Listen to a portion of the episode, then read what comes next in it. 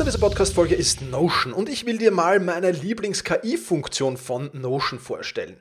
Ich sammle mir alles, was ich so brauche, also alles, was ich für die Podcast-Folgen brauche, aber auch alles, was ich für Meetings brauche, sammle ich in Notion. Und ich bitte dann die Notion KI meistens am Ende der Vorbereitung mir einen unbekannten oder weitgehend noch unbekannten Fakt zum Meeting-Thema zum Beispiel zu sagen. Also mein genauer Prompt dafür ist einfach, kannst du mir interessante, aber weitgehend unbekannte Fakten zum Thema XXX liefern, was auch immer da ist, oder zum Thema äh, dieser Notiz hier liefern und schon wirft Notion mir oder die Notion KI mir wahnsinnig spannende Tools. Das ist eine von vielen KI-Anwendungen, für die ich Notion verwende. Und das Coole ist halt, dass alles in einem Tool ist. Ich brauche nicht irgendwo anders hingehen. Ich bin direkt in der Meeting-Notiz und kann direkt da drinnen mit der künstlichen Intelligenz arbeiten. Und das macht es natürlich erstens viel, viel einfacher und zweitens natürlich viel, viel effizienter. Die Notion KI hilft dir also schneller zu arbeiten, besser zu schreiben und auch weiter zu denken. Aufgaben, für die du normalerweise Stunden brauchst, erledigst du jetzt in Sekundenschnelle. Und das natürlich dank der leistungsstarken Notion KI, die all in deinen Notizen und Dokumenten, ohne dass du, wie gesagt, irgendeinen anderen Arbeitsschritt oder separates KI-Tool ähm, nutzen musst, kannst du das in Notion verwenden. Und das ist wirklich etwas, was wahnsinnig cool ist und wovon ich, wie du siehst, sehr, sehr schwärme. Um Notion kostenlos auszuprobieren, geh sehr gerne auf notion.com slash effizient und ja, alles klein geschrieben, also notion.com effizient, um die leistungsstarke und benutzerfreundliche Notion KI heute noch auszuprobieren. Wenn du den Link in den Shownotes benutzt, dann unterstützt du natürlich auch diese Show. Vielen Dank dafür. notion.com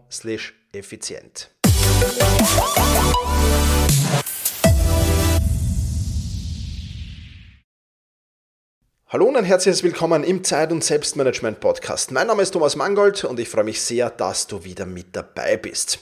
Ich starte mal mit ein paar Fragen an dich in diesem Podcast. Fühlst du dich manchmal, als ob deine Willenskraft einfach nicht ausreicht, um deine Ziele zu erreichen? Als ob du immer und immer wieder an die Grenzen deiner Disziplin stößt und es trotzdem nicht schaffst, weiterzukommen? Dann habe ich eine gute Nachricht für dich. Willensstärke ist nur eine der Stellschrauben, die man drehen kann, um die persönliche Leistung zu steigern. Und ja, es gibt noch mehrere Stellschrauben. Bleib also dran, um zu erfahren, wie du diese Hebel gezielt einsetzen kannst, um deine Grenzen zu erweitern und neue Höhen zu erreichen. Ich verspreche dir, dass du danach ein ganz neues Verständnis hast, was möglich ist und vor allem aber auch ein Verständnis darüber hast, wie du dein volles Potenzial entfalten kannst. Bist du bereit, dich selbst herauszufordern und ein neues Level zu erreichen? Dann lass uns loslegen. Und zunächst einmal ein herzliches Dankeschön an den Mario hier. Äh, der hat mir diese Frage nämlich gestellt. Der Mario hat nämlich geschrieben, ich habe mir den Selbst- und Disziplin- und Willensstärke-Kurs in der Selbstmanagement Rocks Masterclass angesehen und finde ihn wirklich genial. Aber irgendwann wird ja auch die Willensstärke bzw. der Willensstärke-Muskel, den du darin beschreibst, nicht mehr wachsen. Ich frage mich daher, an welchen Stellschrauben außer der Willenskraft kann man noch drehen, um sich mehr zu pushen? Das ist natürlich eine sehr, sehr interessante Frage, der wir sehr, sehr gerne in dieser Podcast-Folge auch nachgehen werden. Bevor wir damit aber starten, ein kleiner Hinweis in eigener Sache. Wenn du noch nicht Mitglied der Mangold Academy bist und du kannst das kostenlos werden, dann solltest du das jetzt tun über den Sommer, denn wir starten im Herbst wieder mit einigen kostenlosen Workshops, die du dir da abholen kannst. Das Ganze erfährst du allerdings nur, wenn du Mitglied der Mangold Academy bist, wenn du Mitglied des Bonusbereichs der Mangold Academy bist. Du kannst dich dort vollkommen kostenlos und unverbindlich anmelden. Du kannst dich dort auch mit einem Klick wieder abmelden, keine Sorge. Und was du dort bekommst, sind einerseits schon ein paar kostenlose Kurse und andererseits auch Live-Workshops, die ich immer wieder mal gebe. Der nächste Live-Workshop wird wie gesagt im Herbst sein und es kommen im Herbst zwei oder drei Live-Workshops. Wenn du da erfahren willst und dabei sein willst, dann musst du auf jeden Fall Mitglied der Mangold Academy werden. Den Link dazu, den findest du in den Show Notes. Und damit äh, genug äh, der ja, äh, einleitenden Worte sozusagen. Lass uns direkt in dieses Thema hineingehen. Und bevor ich wirklich mit dem Thema starte, ähm, möchte ich nochmal auf die Frage von Mario ein bisschen de de detaillierter eingehen. Denn das, was er da beschreibt, ist natürlich schon, ja, Willenskraftmuskel, ich trainiere diesen Willenskraftmuskel, ich mache diesen Willenskraftmuskel groß, aber ich will dann noch mehr. Und die Frage, die man sich halt stellen muss, ist, muss man im Leben immer pushen, pushen, pushen? Ja, das ist ganz, ganz wichtig. Die Dosis macht das Gift und natürlich macht es durchaus Sinn, mal über die Willenskraft hinauszugehen, das eine oder andere Mal. Aber wenn ich ständig über meine Willenskraft hinausgehen muss, dann muss ich mir zwei Dinge überlegen. Erstens mal ist mein Willensstärkemuskel vielleicht zu klein. Na, das ist die eine Möglichkeit, dass der noch wachsen muss, dann ist es ja okay. Und zweitens muss ich immer pushen und muss ich immer, immer und immer wieder darüber hinausgehen. Ja. Im Leben gibt es auch andere Dinge als zu pushen und die Dosis macht eben das Gift. Und es braucht immer, und das möchte ich hier am Start dieser Podcast-Folge auch ganz klar hervorheben, es braucht immer ein Gleichgewicht zwischen Anspannung und Entspannung. Und das ist im Kleinen genauso wie im Großen gültig. Im Tag brauche ich mehrere Pausen, kleinere, mittlere und größere, Anspannung und Entspannung. Und übers Jahr gesehen brauche ich mehrere Urlaube, Anspannung und Entspannung. Und wenn ich ständig nur am Pushen, Pushen, Pushen, Pushen, Pushen bin, dann glaube ich sehr, dass dieses Anspannungs-Entspannungsgleichgewicht nicht gegeben ist. Und davor warne ich hier explizit. Das ist ganz, ganz wichtig. Okay, dann starten wir. Woran könnten wir noch arbeiten, wenn wir nicht unbedingt an der Willensstärke mehr arbeiten können? Ja, der erste Punkt ist mal, dass du davor schon anfängst. Nämlich bevor die Willensstärke kommt, kommt ein ganz anderes Thema, nämlich die Gewohnheiten. Und genauso ist auch die Reihenfolge. Die meisten Mitglieder, die in die Mangold Academy, in die Selbstmanagement Rocks Masterclass dann hineinkommen, die bekommen einen Kursplan von mir und der startet in der Regel mit dem Gewohnheiten Deep Dive und dann kommt der Windstärkekurs. Das ist das Fundament. Wir reden hier von Fundament über Zeit- und Selbstmanagement, aber nicht nur von dem, sondern auch Fundament von Produktivität und vielen, vielen anderen Dingen. Sprich, Gewohnheiten sollten eigentlich vor Willensstärke kommen. Warum sollten sie vor Willensstärke kommen? Auch ganz klar, weil alles, was du mit Gewohnheiten abdeckst, dafür brauchst du entweder nur sehr, sehr wenig oder im Idealfall gar keine Willensstärke. Das heißt, Gewohnheiten aufzubauen, produktive wohltuende, fördernde Gewohnheiten aufzubauen, ist ein wichtiger erster Schritt. Ja, und das musst du natürlich wissen, wie das schnell, einfach und effizient geht. Das gibt es eben im Gewohnheiten Deep Dive in der Selbstmanagement Rocks Masterclass. Und genau das ist der erste Punkt, weil ich dann quasi wie ein Flugzeug auf Autopilot sitz, fliege. Ein Pilot braucht jetzt nicht die ganze Zeit im Cockpit sitzen und hoch konzentriert sein. Der muss natürlich immer wieder kontrollieren und muss natürlich immer wieder was machen, aber wenn die Maschine auf Autopilot fliegt, dann kann der mal ein bisschen abschalten auch und kann sich mal entspannen. Und auch gerade auf längeren Flügen ist das vollkommen logisch, weil niemand kann hochkonzentriert sechs, sieben, acht Stunden sein.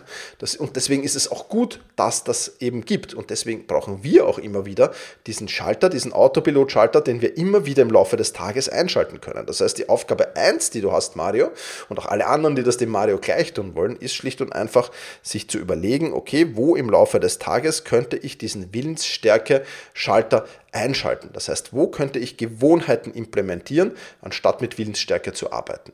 Ja, das ist ganz, ganz, ganz wichtig. Also wo könnte ich auf Autopilot fliegen? Das machen viele Menschen viel zu wenig. Und wenn ich dann mit Menschen plaudere und wir gemeinsam zum Beispiel ein, ein Selbstmanagement-Training absolvieren oder in Workshops und Seminaren, wenn ich dort mit den Menschen plaudere, dann sagen die, ja, aber ich habe keine Idee. Und dann gehen wir den Tagesablauf durch und dann finden wir oft 20, 25 Ideen, wo man kleinere, aber auch größere Gewohnheiten implementieren könnte und die dann eben sehr, sehr viel Willensstärke sparen. Das heißt, ähm, ja, bevor du an Willensstärke denkst, denk mal an Gewohnheiten. Und bei Gewohnheiten noch was sehr, sehr wichtig. Gibt jetzt einen Bonustipp zum Thema Gewohnheiten, nämlich das Gewohnheiten-Stacking. Was ist das? Nichts anderes als eine Gewohnheit nach der anderen zu schalten. Zwei Beispiele aus meinem Leben. Zähneputzen ist logisch, mache ich in der Früh, danach kommt die kalte Dusche. So, ich brauche jetzt für die kalte Dusche keine Willensstärke mehr, weil ich das gewohnt bin schon. Und Zähneputzen bin ich sowieso seit meiner frühesten Kindheit gewohnt, kann mir gar nicht mehr erinnern, wann das begonnen hat, aber sehr, sehr früh offensichtlich. Ja. Das heißt, ich hatte schon eine Gewohnheit, das Zähneputzen, und habe da hinten eine andere noch dran gehängt, die kalte Dusche. Dieses Gewohnheiten-Stacking funktioniert sehr, sehr gut. Oder ein anderes Beispiel, ich gehe meistens so gegen 11 Uhr ungefähr zum Sport und nach dem Sport gehe ich ins Café und ist meine Fortbildungsstunde. Das heißt, dann beschäftige ich mich eine Stunde mit meiner persönlichen Weiterentwicklung und Fortbildung, lese Bücher, schaue Videokurse, YouTube-Videos, vieles, vieles mehr. Ja. Und das ist auch dieses Gewohnheiten-Stacking ist sehr, sehr gut. Das heißt, überleg dir einfach, wenn du es dir noch einfacher machen willst, wo habe ich schon eine bestehende Gewohnheit und wo könnte ich eine Gewohnheit, die ich implementieren will, noch hinten dran stecken. Das ist äh, sehr, sehr wichtig. Also, Gewohnheiten sind sehr, sehr wichtig und wenn du es dir eben sehr, sehr einfach machen willst, dann einfach in den Gewohnheiten Deep Dive Kurs in der Mangold Academy in der Selbstmanagement Rocks Masterclass reinschauen. So, dann haben wir einmal die, die Gewohnheiten abgefangen. Das heißt, wir haben schon viel, viel Windstärke eingespart, bevor Windstärke überhaupt zum Thema wird. So, und jetzt kommen wir trotzdem noch ganz kurz zum Thema Windstärke. Windstärke ist wie ein Muskel, den man trainieren kann. Und ich bin mir nicht sicher, ähm, ob sich viele bewusst sind, wie viel da geht. Ja, es ist, es ist schon enorm. Und deswegen immer und immer wieder auch überlegen, den Willensstärkemuskel zu trainieren, ist ein ganz wichtiger Faktor. Wir haben das zum Beispiel in der Podcast-Folge gar nicht so lang her, 509 besprochen. Die Blueprint zu wahrer Selbstdisziplin heißt diese Podcast-Folge. Da kannst du sehr, sehr gerne nochmal reinhören. Ich verlinke dir die auch sehr, sehr gerne. Also Willensstärke ist schon auch enorm wichtig. Und damit hake ich das Willensstärke-Thema ab, denn wir wollen ja ohne Willensstärke äh, auch vorankommen. Und der nächste wichtige Punkt ist nämlich das richtige Umfeld dir zu schaffen. Also wir hatten jetzt Gewohnheiten und jetzt kommt das richtige Umfeld dir zu schaffen. Es gibt ein Buch, ähm, das ich jetzt äh, nicht gelesen habe, sondern nur den Blinkist-Blink äh, davon gehört habe äh, und mir eine kleine Zusammenfassung mit ChatGPT erstellen habe lassen. Das Buch heißt Willpower Doesn't Work. Also Willensstärke funktioniert nicht, wurde geschrieben von Benjamin Hardy. Ich werde es ja auch verlinken in den Shownotes, wenn dich das näher interessiert. Und er argumentiert halt so, wo ich nicht in allen Argumentationen d'accord gehe. Er argumentiert, dieser Benjamin Hardy argumentiert halt, der Willensstärke-Muskel ist ein schwacher Muskel. Ja. Viel wichtiger als Willensstärke ist für ihn, das richtige Umfeld zu haben. Ja. Er nimmt dann ein Beispiel her aus der Ernährung. 80% der Übergewichtigen waren vor Jahrzehnten noch nicht übergewichtig, weil sich eben das Umfeld geändert hat. Ja, also man kommt jetzt natürlich leichter zur Nahrung wie noch vor 60, 70 Jahren ja, oder vielleicht vor 200 Jahren. Ja, definitiv. Aber das allein ist für mich ein bisschen ein schwaches Argument. Ja. Aber nichtsdestotrotz, Umfeld, ähm, zwei Arten von Umfeld hier wieder, von denen er schreibt, und das finde ich auch sehr, sehr stark und sehr, sehr wichtig. Ein Umfeld für Arbeit und Leistung und ein Umfeld eben für Erholung. So, und wenn du jetzt dieses Umfeld dir genauer unter die Lupe nehmen musst, ja, also bevor wir damit starten, vielleicht noch, ich bin nicht der Meinung, dass der Willensstärke-Muskel ein schwacher Muskel ist. Ja, also er beschreibt das so, als das ist der Muskel deines Zeigefingers. Ja, ich bin schon überzeugt, dass der Muskel so ein, ein Bizepsmuskel ist. Er ist natürlich nicht ein, ein, ein Oberschenkelmuskel. Ja, also er ist so ein, ein, mittlerer Muskel für mich, mit dem du viel machen kannst. Also da unterscheide ich mich mit, in, in, in der Meinung zum Benjamin Hardy. Also es ist sicher nicht der, der, der Muskel des Zeigefingers, sondern eher der Bizeps für mich. Aber gut, lassen wir das dahingestellt sein. Da muss sich jeder sein eigenes Bild ähm, ähm, machen. Aber kommen wir zurück zum Umfeld. Beurteile dein derzeitiges Umfeld. Das ist mal der erste wichtige Punkt. Das heißt, wirf einen kritischen Blick auf deine physische Umgebung, einschließlich deines Zuhauses, deines Arbeitsplatzes oder Orte, die du häufig besuchst. Und erkenne Aspekte deiner Umgebung, die deinen Fortschritt behindern oder eben negative Verhaltensweisen verstärken können. Und das gibt es häufig. Ja, und das ist in, in, in Büros. Ja. Wenn, ich, wenn ich in ein Großraumbüro reingehe und dann dort zum Beispiel Radio läuft oder ähnliches. Das ist jetzt nicht das, was gut ist. Oder wenn ich in einen Arbeitsplatz reinkomme und sehe, okay, bum, bum, bum, bum, da sind die, die, die Aktenstapel links und rechts. Das sind alles Dinge, die werden deiner Produktivität nicht gut tun. Das heißt, zunächst einmal überleg dir, wie sieht mein derzeitiges Umfeld aus und was daran sollte ich ändern, und damit sind wir beim nächsten Punkt, nämlich das physische Umfeld neu zu gestalten, um eben ja, meine Umgebung so zu ändern, dass die Ziele unterstützt werden, einfach die ich habe. Ja. Richte deinen Raum zum Beispiel so ein, dass er deine Produktivität fördert. Das heißt, entferne alle Ablenkungen. Schaffe visuelle Anhaltspunkte, wenn du sie brauchst, ja, die dich an die gewünschten Gewohnheiten und Verhaltensweisen erinnern. Diese Triggerpunkte, die man halt braucht. Und, und, und. Ja. Oder gestalte deine Küche eben so um, dass gesunde Lebensmittel leichter zugänglich sind. Auch so ein Tipp, wie das physische Umfeld zu gestalten. Äh, ich für meinen Teil versuche nur gesunde Lebensmittel zu haben, weil wenn ich ungesunde habe, dann ist die Hürde zu klein. So umgestalten kann ich meine Küche gar nicht, ja, dass das nicht gehen. Aber all das sind so Dinge, die, wo ich mein physisches Umfeld genau gestalten kann. Also ich bin überzeugt davon, wenn ich sehr, sehr viele Süßigkeiten daheim hätte, hätte ich wahrscheinlich um 20 Kilogramm mehr auf den Rippen. Definitiv. Und ich gestalte mein Umfeld eben so, dass das nicht passiert. Und genau das ist, das, das ist schon ein sehr, sehr starker Trigger. Aber es bleibt nicht beim physischen Umfeld natürlich, sondern wir müssen auch ins soziale Umfeld gehen. Und da ist natürlich auch ein wichtiger Punkt. Umgib dich mit Gleichgesinnten, die deine Wünsche teilen oder an ähnlichen Zielen hinarbeiten. Schließ dich Gemeinschaften, Gruppen oder Foren an, in denen Menschen äh, ja, sind oder mit denen du dort in Kontakt kommen kannst, die dich unterstützen dir Verantwortung übertragen, die dich ermutigen. Ja, und teile deine Ziele, Fortschritte mit ihnen, um motiviert und engagiert zu bleiben. Das ist ganz, ganz wichtig. Und solche Gruppen gibt es. Ich, ich, war schon in Teams, ich war schon in sehr, sehr vielen Teams. Ja, in verschiedensten Unternehmen, in verschiedensten Ländern, in verschiedensten Teams.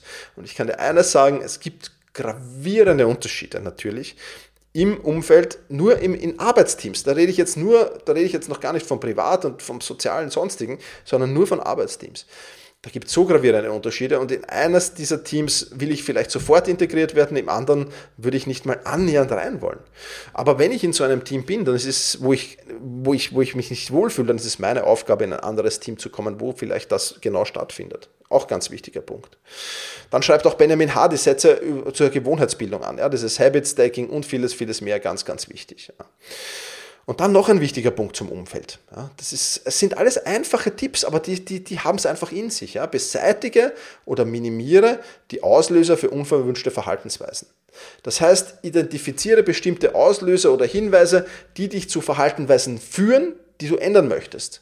Ja, das heißt, reduziere die Maßnahmen, trifft das, mach das weg. Bestes Beispiel, ähm, Smartphone und, so, und, und, und äh, soziale Medien. Ja, wenn ich das nicht will, warum lösche ich nicht einfach diese Apps vom Smartphone? Punkt aus Ende. Dann kann ich vielleicht noch am Computer einsteigen, am Arbeitscomputer sind sie idealerweise vielleicht sogar blockiert, dann kann ich nur mehr daheim am Computer einsteigen. Wunderbar, wenn du die Zeit reduzieren willst. Ja, oder es gibt ja auch andere Möglichkeiten, dass du zum Beispiel gewisse Zeiten definierst, in denen du, das ist die bessere Lösung für mich, in denen du auf diese Apps zugreifen kannst und gewisse Zeiten, wo du nicht zugreifen kannst. Und vieles, vieles mehr. Oder dass du einfach sagst, okay, ich stelle in der Bildschirmzeit ein, dass ich auf Instagram maximal 30 Minuten pro Tag verbringen darf. Dann hast du da auch einen Trigger dazu. Ja, also diese Verhaltensweisen muss man aber erstmal erkennen und dann eben die Trigger beseitigen. Wann greife ich zum Smartphone? Das zu überlegen, wann, wann gehe ich auf, auf in die sozialen Medien, was passiert da mit mir? Ja, das ist ganz, ganz wichtig. Und deswegen da einfach überlegen und bewusst Entscheidungen treffen und bewusst diese Auslöser für unerwünschte Verhaltensweise zumindest mal minimieren. Dann natürlich schreibt er auch, triff bewusste Entscheidungen für dein Umfeld. Also wähle dein Umfeld bewusst aus, dass es deine Ziele unterstützt und so weiter und so fort. Wir hatten das jetzt schon. Ich möchte nicht mehr allzu viel darauf eingehen. Ganz, ganz wichtig.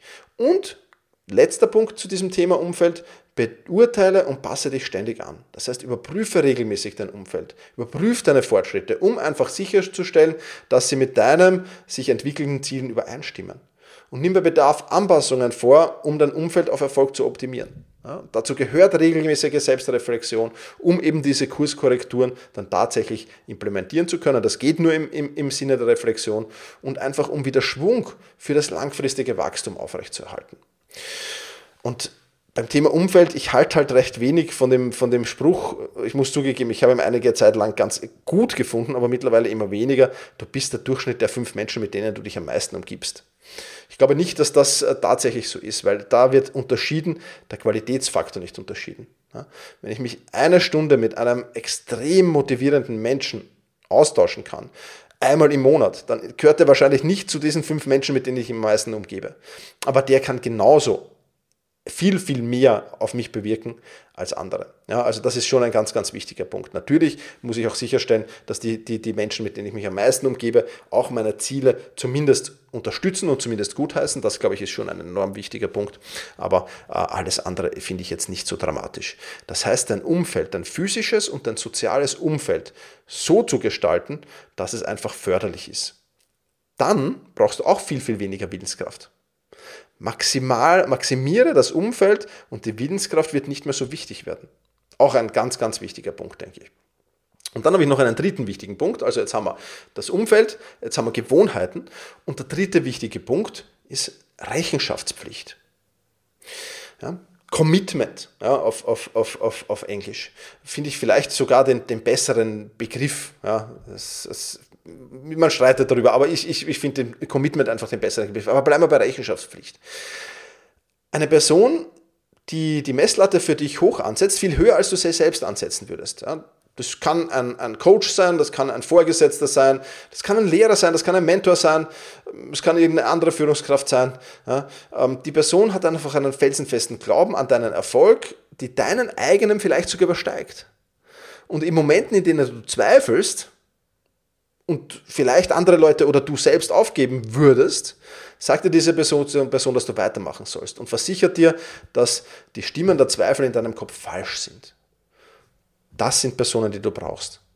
Ich würde jetzt den Grobbegriff Mentor da verwenden, weil der Mentor kann ja ein Chef sein, der Mentor kann ein Lehrer sein, der Mentor kann ein Coach sein, der Mentor kann eine Führungskraft sein, der kann vieles sein. Ja, vielleicht auch Eltern oder ähnliches. Aber der Begriff Mentor ist etwas wahnsinnig Wichtiges.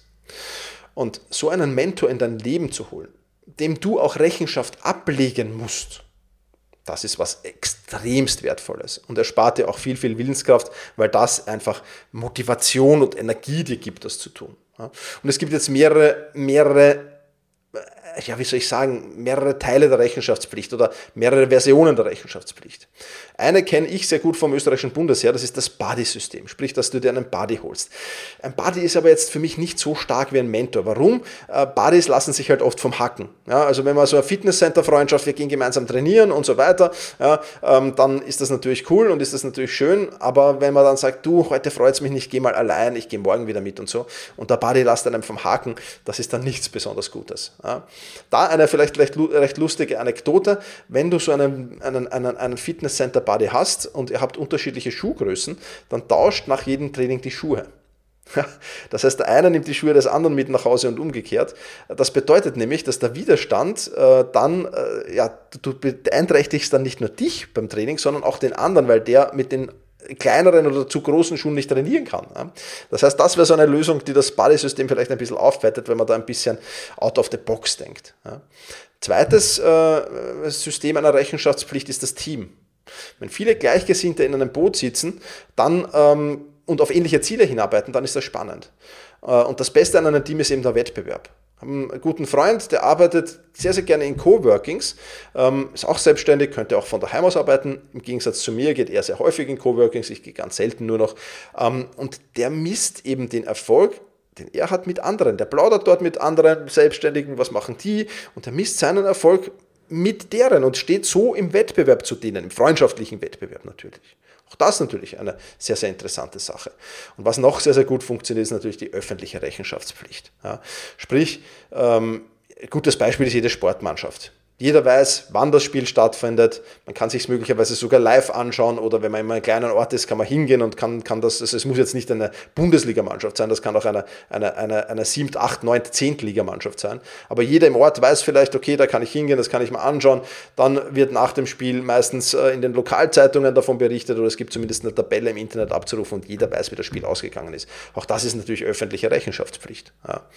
Und das ist etwas, was sehr, sehr interessant ist. Also für mich aus diesen Rechenschaftspflichtbereich ist eindeutig der Mentor die beste Variante. Also wir hatten jetzt Mentor, Buddy, Team und öffentliche Rechenschaftspflicht und Mentor vielleicht sogar in Verbindung mit öffentlicher Rechenschaftspflicht, dass du dann wirklich deine Ziele auch zum Beispiel in den sozialen Medien postest oder einer, einer, einer ausgewählten, äh, ja, ausgewählten Freunden, Bekannten, Verwandten, Kollegen erzählst.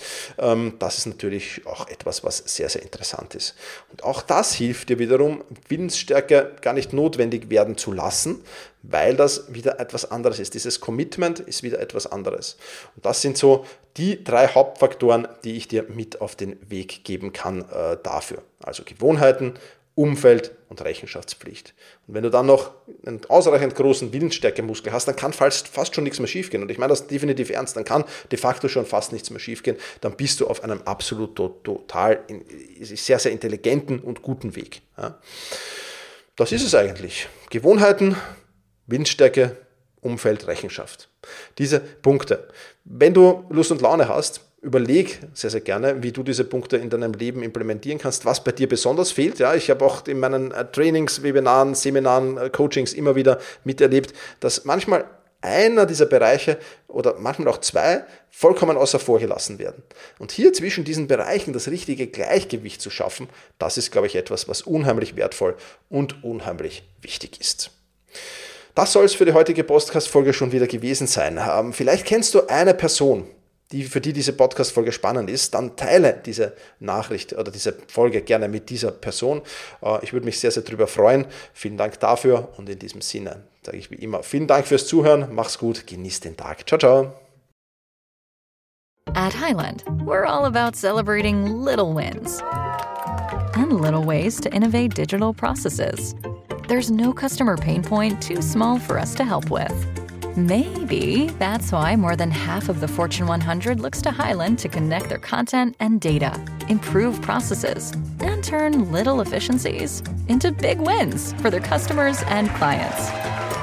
Highland, intelligent content solutions for innovators everywhere at highland.com.